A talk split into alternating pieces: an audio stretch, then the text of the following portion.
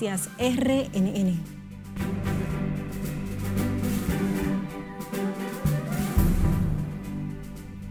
Ex agente DNCD y ex raso de la Fuerza Aérea detenidos por cargamento de 60 kilos de cocaína con destino a Portugal. Encapuchados vestidos de policía tirotean vehículo de doctora, hija de exdiputado Rubén Peñaló, en Valverde. Ministerio de Salud Pública advierte podrían reaparecer enfermedades en el país tras la salida de Médicos Sin Fronteras de Haití y la sequía que afecta a Dominicana. Denuncian agresión a personal médico de la maternidad San Lorenzo de los Mina. Muere Jesús Rojas Alou, una leyenda del béisbol dominicano. Destilando amor en público y en las redes sociales, familia presidencial celebra hoy 28 años de matrimonio.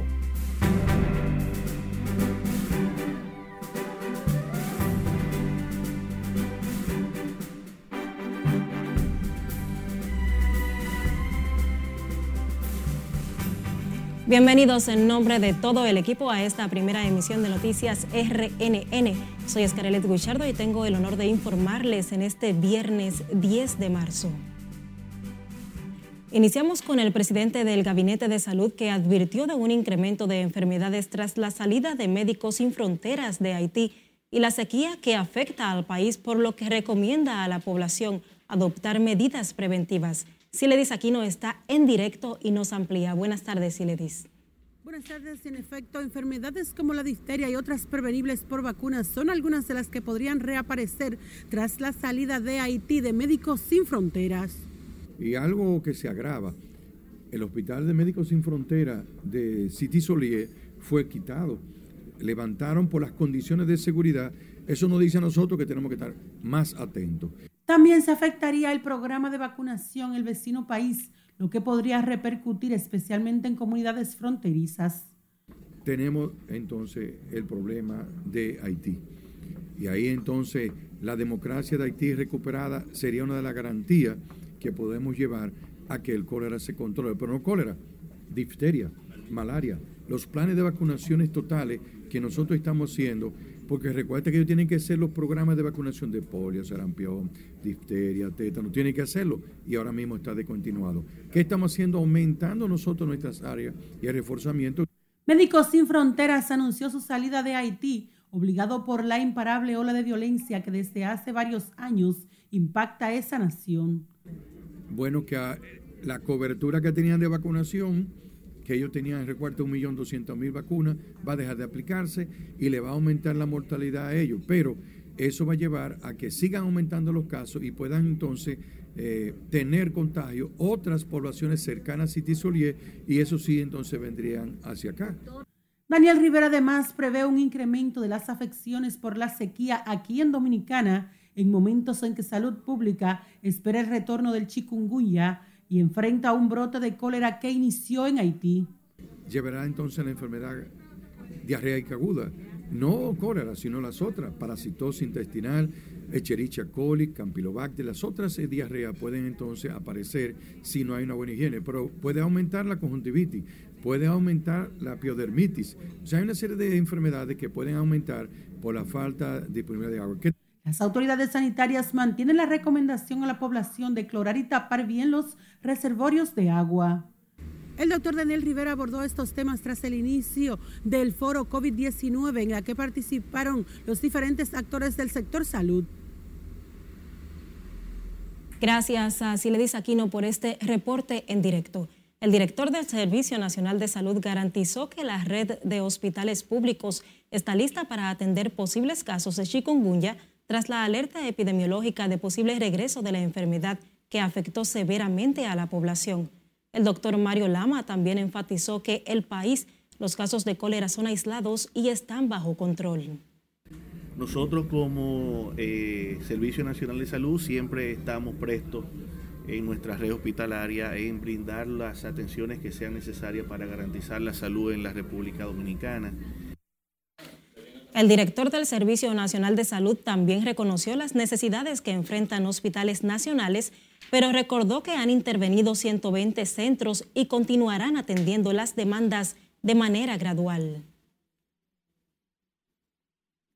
El presidente de las administradoras de riesgos de salud resaltó la importancia de mantener el actual sistema de seguridad social y advirtió que los paros afectan, a las ARS y los pacientes, mientras el Colegio Médico avanzó que los nuevos acuerdos a los que arriban con el gobierno beneficiarán a pacientes y médicos que la gente está recibiendo servicios de salud. La gente se siente conforme con esos servicios y hay que asegurarle que ellos puedan recibirlo, que no hayan esos paros. Yo creo que ese es un deber de toda la sociedad y tenemos que caminar a que no se paren los servicios de salud, que es un derecho fundamental, es un derecho constitucional es un servicio pagado por adelantado por los afiliados. Que se va a ampliar el plan básico, se va a ampliar considerablemente, así como el catálogo de medicamentos que va a recibir la gente. La gente no se le va a decir en, en una farmacia no hay.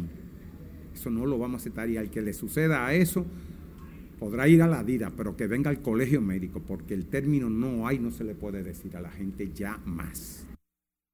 El gobierno tiene abierto un canal de diálogo con el colegio médico para poner fin a la crisis entre el gremio y las ARS, por lo que volverán el próximo miércoles a la mesa de negociación que encabeza la vicepresidenta Raquel Peña, donde esperan llegar a acuerdos definitivos.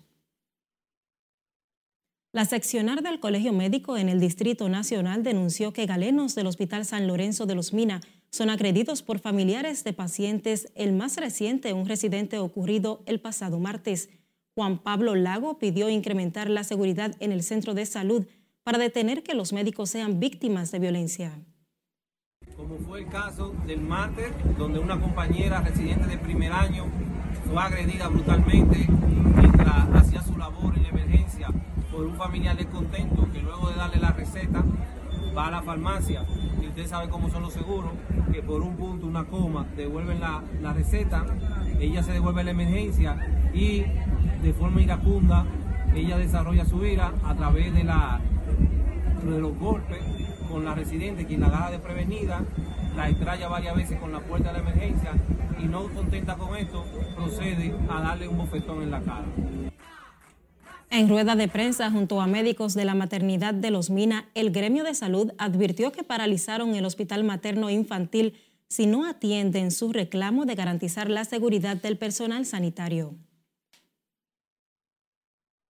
Varios médicos brindan asistencia a los refugiados en el barrio Freddy Veras Goico en su quinto día de huelga tras ser desalojados de sus viviendas en dicho barrio en el municipio Los Alcarrizos. Los médicos atienden deshidratación, dolor abdominal, malestar y debilidad general. Ricardo Núñez, Samuel Mora y Manuel Rafael Trinidad están en huelga de hambre para solicitar la pronta intervención del presidente Luis Abinader Piden que el gobierno construya sus viviendas y los reubiquen en un lugar digno.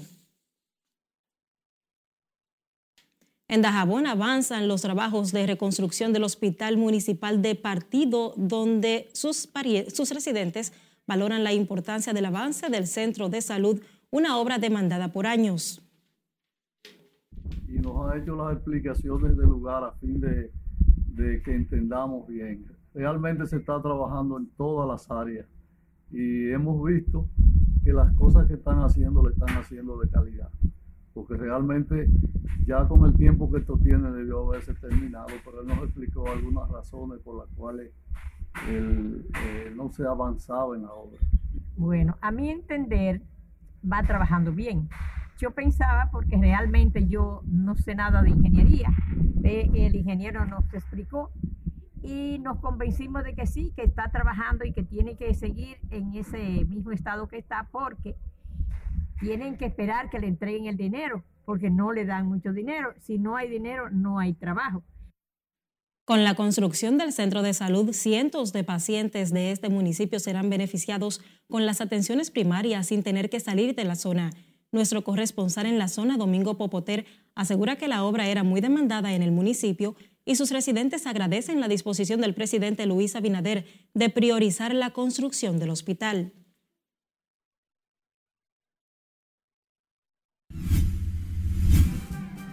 Nos vamos a comerciales, pero al volver, detalles de nuestra segunda entrega de la serie Figueroa Agosto, El Poder del Narco y su amplio historial delictivo.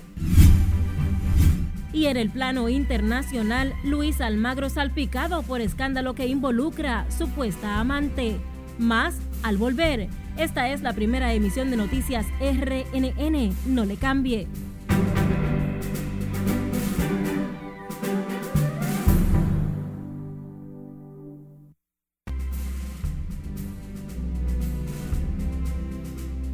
Abrimos la ventana al mundo con un escándalo que sacude el liderazgo moral del secretario general de la Organización de Estados Americanos, Luis Almagro, quien supuestamente mantuvo una relación amorosa con una empleada de menor categoría del organismo. Cesarina Ravelo con más en el resumen internacional de RNN. Almagro está acusado de realizar 34 viajes en compañía de una subalterna mexicana a quien le lleva 20 años y cuyo nombre aún no es dado a conocer. Los detalles de los viajes fueron encontrados en informes públicos que aparecen sepultados en el sitio web de la organización. Según informes, al menos 21 de los 34 viajes fueron pagados con los fondos del órgano internacional y el resto por los organizadores de los eventos a los que asistieron el secretario de la OEA en compañía de su presunta amante, donde ambos viajaron 15 veces juntos sin ningún otro miembro del personal de la OEA presente, según registros. De su lado, Almagro, quien fue elegido en el 2015, asegura que no violó ninguna regla de la OEA y que tomó las medidas necesarias para garantizar el cumplimiento de todas las ordenanzas de ese organismo internacional. El juez supremo peruano Juan Carlos Checley impuso 36 meses de prisión preventiva para el expresidente Pedro Castillo, quien está en prisión desde su fallido autogolpe de Estado e investigado por un caso de corrupción. El magistrado dijo que Castillo podría ser condenado a 32 años de cárcel por los presuntos delitos de organización criminal, tráfico de influencias y colusión. El expresidente ha negado categóricamente ser el autor y formar parte de una red criminal. Insiste en que su único delito fue ser presidente de la República. Perú se ha visto sacudido por meses de agitación social e inestabilidad política que parecen no tener fin desde la detención de Castillo, cuyas manifestaciones han dejado más de medio centenar de muertos en demanda de la renuncia de la presidenta Dina Boluarte disolución del Congreso, liberación de Castillo y que se celebren nuevas elecciones. Al menos seis personas murieron tras un tiroteo en una iglesia en Hamburgo, según autoridades de esa ciudad del norte de Alemania. El hecho se produjo cuando el homicida disparó contra una multitud en medio de un acto religioso de una iglesia de los testigos de Jehová, mientras se desconoce el número de heridos. El alcalde de Hamburgo, Peter Schenscher, calificó de horroroso lo ocurrido en la ciudad y aseguró que las fuerzas de seguridad trabajan intensamente en la persecución de los autores y las causas del hecho. Al menos dos niñas murieron y cuatro están en estado grave luego de que el autobús escolar en el que viajaban fuera embestido por un tren de carga en la ciudad brasileña de Jandaia do Sul. En el autobús se movilizaban tres monitores y 25 niños y adolescentes del Instituto de Educación Especial APAE. La tragedia se produjo luego de que el conductor del vehículo no se percatara de que se acercaba a la máquina ferroviaria, aunque el maquinista asegura que había tocado el altavoz para avisar el cruce. Las autoridades investigan la causa del accidente para establecer responsabilidad. Las autoridades mexicanas lograron encontrar en el estado de Michoacán a una niña que fue secuestrada en octubre del 2018 por su propia madre en Vancouver. El FBI comunicó que Aranza María Ochoa López, de 8 años, fue llevada y regresada al territorio estadounidense al menos siete muertos tras un enfrentamiento entre militares y un grupo de civiles armados en el municipio de Villa de Ramos del estado mexicano de San Luis Potosí. El hecho se produjo cuando los agentes policiales realizaban un operativo donde se desató la trifulca con supuestos delincuentes, dejando el saldo de seis civiles y un policía muertos. En la víspera de cumplir una década en el cargo, el Papa Francisco asegura que cuando el cansancio le impida ver las cosas tal y como son, expondrá la renuncia de su cargo y pide a las personas cercanas que lo evalúen constantemente para saber cuándo las cosas no estén bien. El pontífice, quien ha estado enfrentando problemas en una rodilla, expresó además que había dejado escrita una carta de renuncia por si padece un grave problema de salud. En las internacionales, Cesarina Ravelo, RNN. Las autoridades de Turquía trabajan para identificar unos 2.500 cadáveres a más de un mes de los devastadores terremotos. De las víctimas sin identificar, unos 1.500 están en la provincia Atay, la más afectada por los temblores, donde la ciudad de Antioquia quedó prácticamente destruida por completo. El forense turco aseguró que el segundo territorio con más cadáveres sin identificar es la provincia, una de las provincias de ese país con 425 casos, víctimas de los devastadores sismos que dejaron cerca de medio centenar de muertos en Turquía. En el plano local, el embajador de Bélgica en el país aseguró este viernes que la crisis de Haití es un problema que República Dominicana no se puede separar. Nelson Mateo con los detalles. Tema de, de los haitianos deben arreglarse entre haitianos. Para el embajador de Bélgica en Europa Occidental, la crisis haitiana es un tema de la comunidad internacional y no solo de República Dominicana y su gobierno. Es un tema muy delicado, muy, sensi uh, muy sensible ¿no? Uh, para, para, las autoridades dominicanas. En el viceministro José Julio Gómez hemos podido conversar sobre este tema que, que realmente es un, es un problema para la isla porque están los dos países eh, aquí en la misma isla. El diplomático Jacques Bastien recordó que la inestabilidad política, económica y social de Haití afecta directamente a República Dominicana, por lo que la solución a ese problema siempre será de capital importancia para esta nación y más cuando se trata de la única relación comercial positiva con un balance comercial de 80 millones de dólares. Eh, de exportación hacia República Dominicana y la República Dominicana exporta alrededor de 90 millones de dólares a, a Bélgica. Um, es, un, es un puesto interesante, pero podría aumentarlo de manera significativa. ¿no? Este viernes el Estado de Bélgica, a través de su cuerpo diplomático acreditado en la República Dominicana, dejó inaugurada la sede de su embajada, ubicada en el kilómetro 12 y medio de la Avenida Independencia, próximo al muelle de Jaina Oriental, Jean-Jacques Bastien tiene su oficina principal en La Habana, la cual es concurrente para Cuba, Haití y República Dominicana. Nelson Mateo, RNN. La vicepresidenta de la República, Raquel Peña, encabezó una reunión este viernes con el ministro de Interior y Policía, la Policía Nacional, la Dirección Nacional de Control de Drogas y otros altos mandos policiales y militares, en la que pasó revista a las operaciones policiales y al combate a la delincuencia. Nuestra compañera Lauri Lamar nos cuenta más en directo. Buenas tardes, Lauri. Adelante. Gracias, buenas tardes. La reunión que estaba programada para ser encabezada por el presidente Luis Abinader, quien se encuentra cumpliendo otros compromisos en la provincia del Ceibo, se extendió por más de dos horas. Estamos trabajando de manera unida con un solo propósito, de reducir a su mínima expresión las acciones delictivas. El vocero de la policía, Diego Pesqueira, informó que durante el encuentro se pasó balance a los programas de combate a la delincuencia y la criminalidad, flagelo que de acuerdo a las autoridades ha disminuido. Tanto de este año, de lo que va de enero, eh, febrero y marzo, con eh, la fecha similar del de, eh, año 2022.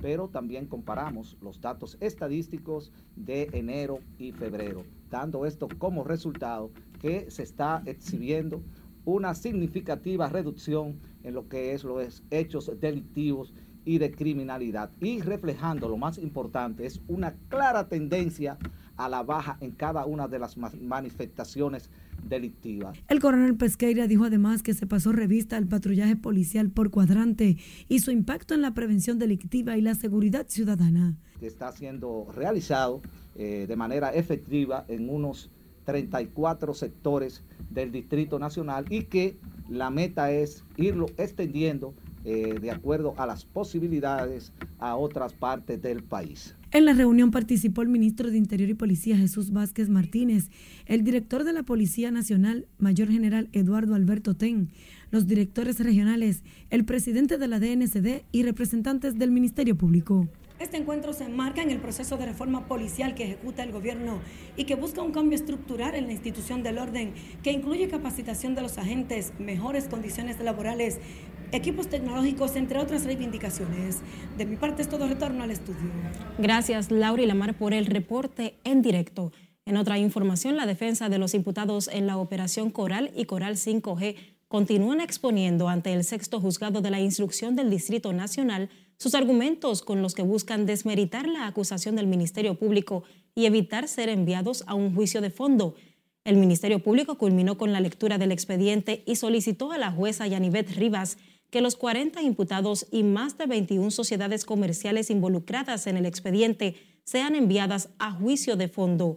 Los oficiales civiles que forman parte del caso de corrupción administrativa son imputados de formar parte de una estructura de corrupción que involucra a militares y civiles en unas tres instituciones públicas. El juzgado de atención del Distrito Nacional conoce este viernes medidas de coerción contra Jairo González, acusado de estafa millonaria utilizando maniobras, criptomonedas y otros mecanismos en perjuicio de más de 142 querellantes. Esta es la cuarta ocasión en la que el juez intenta conocer la medida cautelar de un año de prisión preventiva y declaratoria de caso complejo hecho por el Ministerio Público. Hasta este Palacio de Justicia de Ciudad Nueva se dieron cita decenas de inversores de la empresa Harvest Group y asociados, cuyo presidente es González. Jairo González está acusado de estafa millonaria utilizando maniobras criptomonedas y otros mecanismos en perjuicio de al menos 142 personas que hasta el momento se han querellado.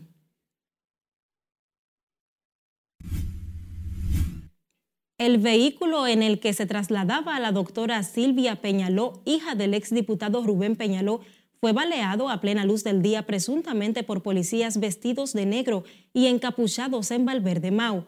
En un audiovisual tomado de una cámara de seguridad se observa cuando la mujer conduce en una jipeta Jeep Grand Cherokee momentos en que seis individuos sin mediar palabras o hacer señal para que se detenga empezaron a dispararle.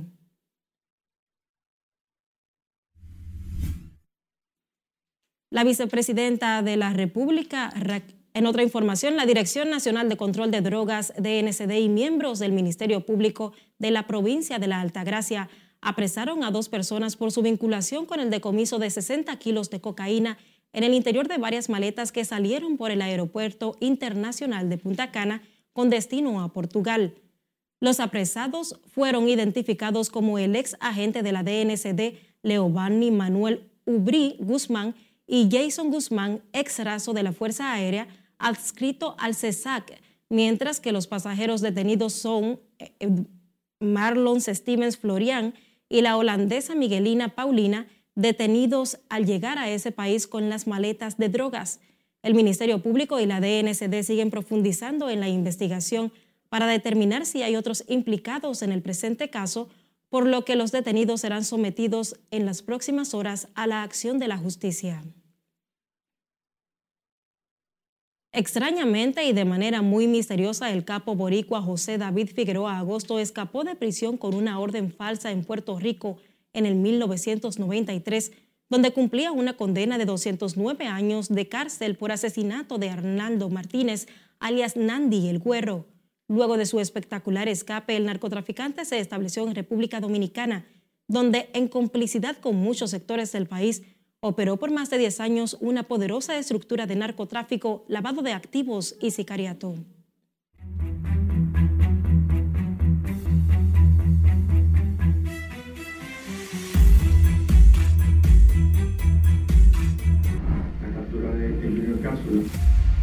Cabecilla de una de las redes más poderosas del narcotráfico que operaba en el Caribe tenía en República Dominicana y Puerto Rico una organización que traficaba grandes volúmenes de cocaína, hasta que su imperio fue desarticulado cuando las autoridades descubrieron que se encontraba en el territorio dominicano.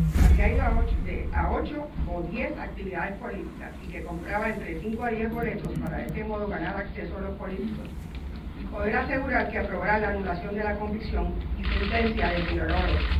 Tras una intensa búsqueda que duró varios años, organismos investigativos de Estados Unidos y Puerto Rico alertaron a las autoridades dominicanas de que el entonces fugitivo estaba en el país, quien se mostró incluso desafiante ante los operativos que se desarrollaron a todo lo largo de la isla. Tan pronto llega a Santo Domingo, se integra a la banda de un narcotraficante que en ese entonces era blanco de la DEA, tanto en República Dominicana como aquí en Puerto Rico. Se trata de Wilfredo Rodríguez, Wilfredo, perdón, Wilfredo Andújar Guzmán. Una vez desarticulada la poderosa red criminal de Figueroa Agosto, conocido también como Junior Cápsula, fueron apresadas varias personas que fungían como testaferros del organigrama criminal que éste lideraba. Bueno, de este interrogatorio, la señora Juana Bellé nos dice que a quien le vendió fue al señor Ramón Sánchez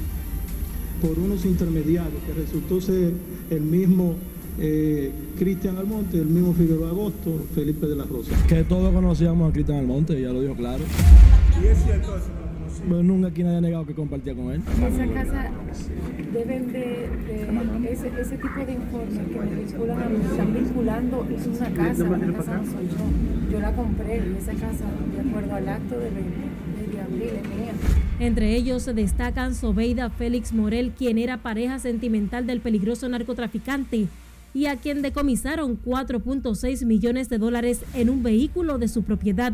El mismo día que Figueroa Agosto escapó de una persecución que le daban unidades de la DNCD en la avenida 27 de febrero. Estamos, reitero, frente a un caso de criminalidad compleja. Un caso que requiere de mucha inteligencia. Luego huyó a Puerto Rico, donde finalmente fue capturado. La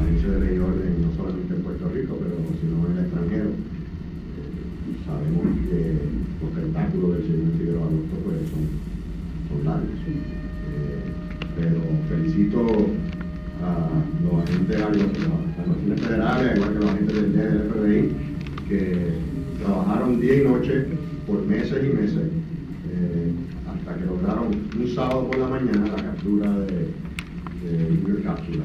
Eh, para esas personas que dudaron y eh, acusaron al gobierno de Estados Unidos de estar haciendo lo suficiente para capturar a, a Figueroa Agosto. Después de que escapara a Puerto Rico junto al capo, en julio del 2010, Sobeida se entregó a las autoridades y tras declararse culpable de complicidad en la red de lavado de activos, fue sentenciada a una pena de cinco años de cárcel en septiembre del año 2011. Las medidas de seguridad que se han tomado frente a Sobeida son garantizarle su tranquilidad, su habitabilidad, su integridad física y su vida en el centro de corrección y en todos los movimientos de traslado que se hagan con ella. Culpable de los crímenes de asociación de malhechores para el lavado de activos y uso de documentos falsos. Otra imputada fue Lady Yadira Nim Batista, ex esposa de Figueroa Agosto, quien cumplió dos años y seis meses de prisión en la cárcel Najayo Mujeres tras una condena por lavado de activos y falsificación de documentos. Por sus vínculos con la red, las autoridades incautaron a Eddie Brito un título de propiedad y un acto de venta de una lujosa residencia en Arroyo Hondo. Este tenía también un acto de venta de una lujosa residencia que adquirió por 850 mil dólares y fue sentenciado a cinco años de prisión. Además, fue condenada a 15 años de prisión en primera instancia María Elvira Peláez Frapier, a quien incautaron cuatro mansiones en exclusivos sectores de la capital. Pues cuando me reuní con él, él me solicitó que comprara una compañía de carpeta. Una de esas residencias ubicada en Arroyo Hondo tenía un pasadizo secreto construido para que el capo lograra escapar. La mujer figuraba entre las personas que recibían dinero de Figueroa Agosto y fungió como testaferra para ocultar la identidad del verdadero comprador de la residencia. No entiendo que sea nada ilegal ese tipo de documento en ese tipo de compañía.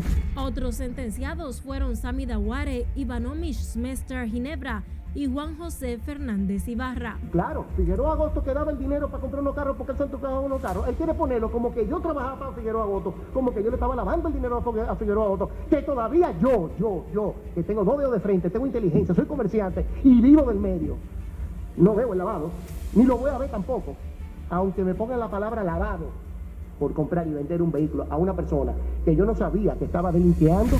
En tanto, Madeline Bernard, viuda del ex coronel José Amado González, fue condenada a cinco años de prisión suspensiva. En julio del 2010, el hombre que en múltiples ocasiones falsificó su identidad y cambió de rostro para escapar de la justicia, fue arrestado en Puerto Rico tras huir de las autoridades dominicanas y burló en varias ocasiones la persecución judicial. En el 2012, Figueroa Agosto se declaró culpable de liderar una organización que traficaba miles de kilos de cocaína entre Puerto Rico, Nueva York, Venezuela y Dominicana. Años más tarde, el cabecilla de la red fue liberado tras cumplir 10 años en prisión por narcotráfico, sin que hasta la fecha se conozca cuál es su paradero. Inclusive muchos mantienen la interrogante de si José David Figueroa Agosto puede estar en territorio dominicano es Carelet Guillardo, RNN.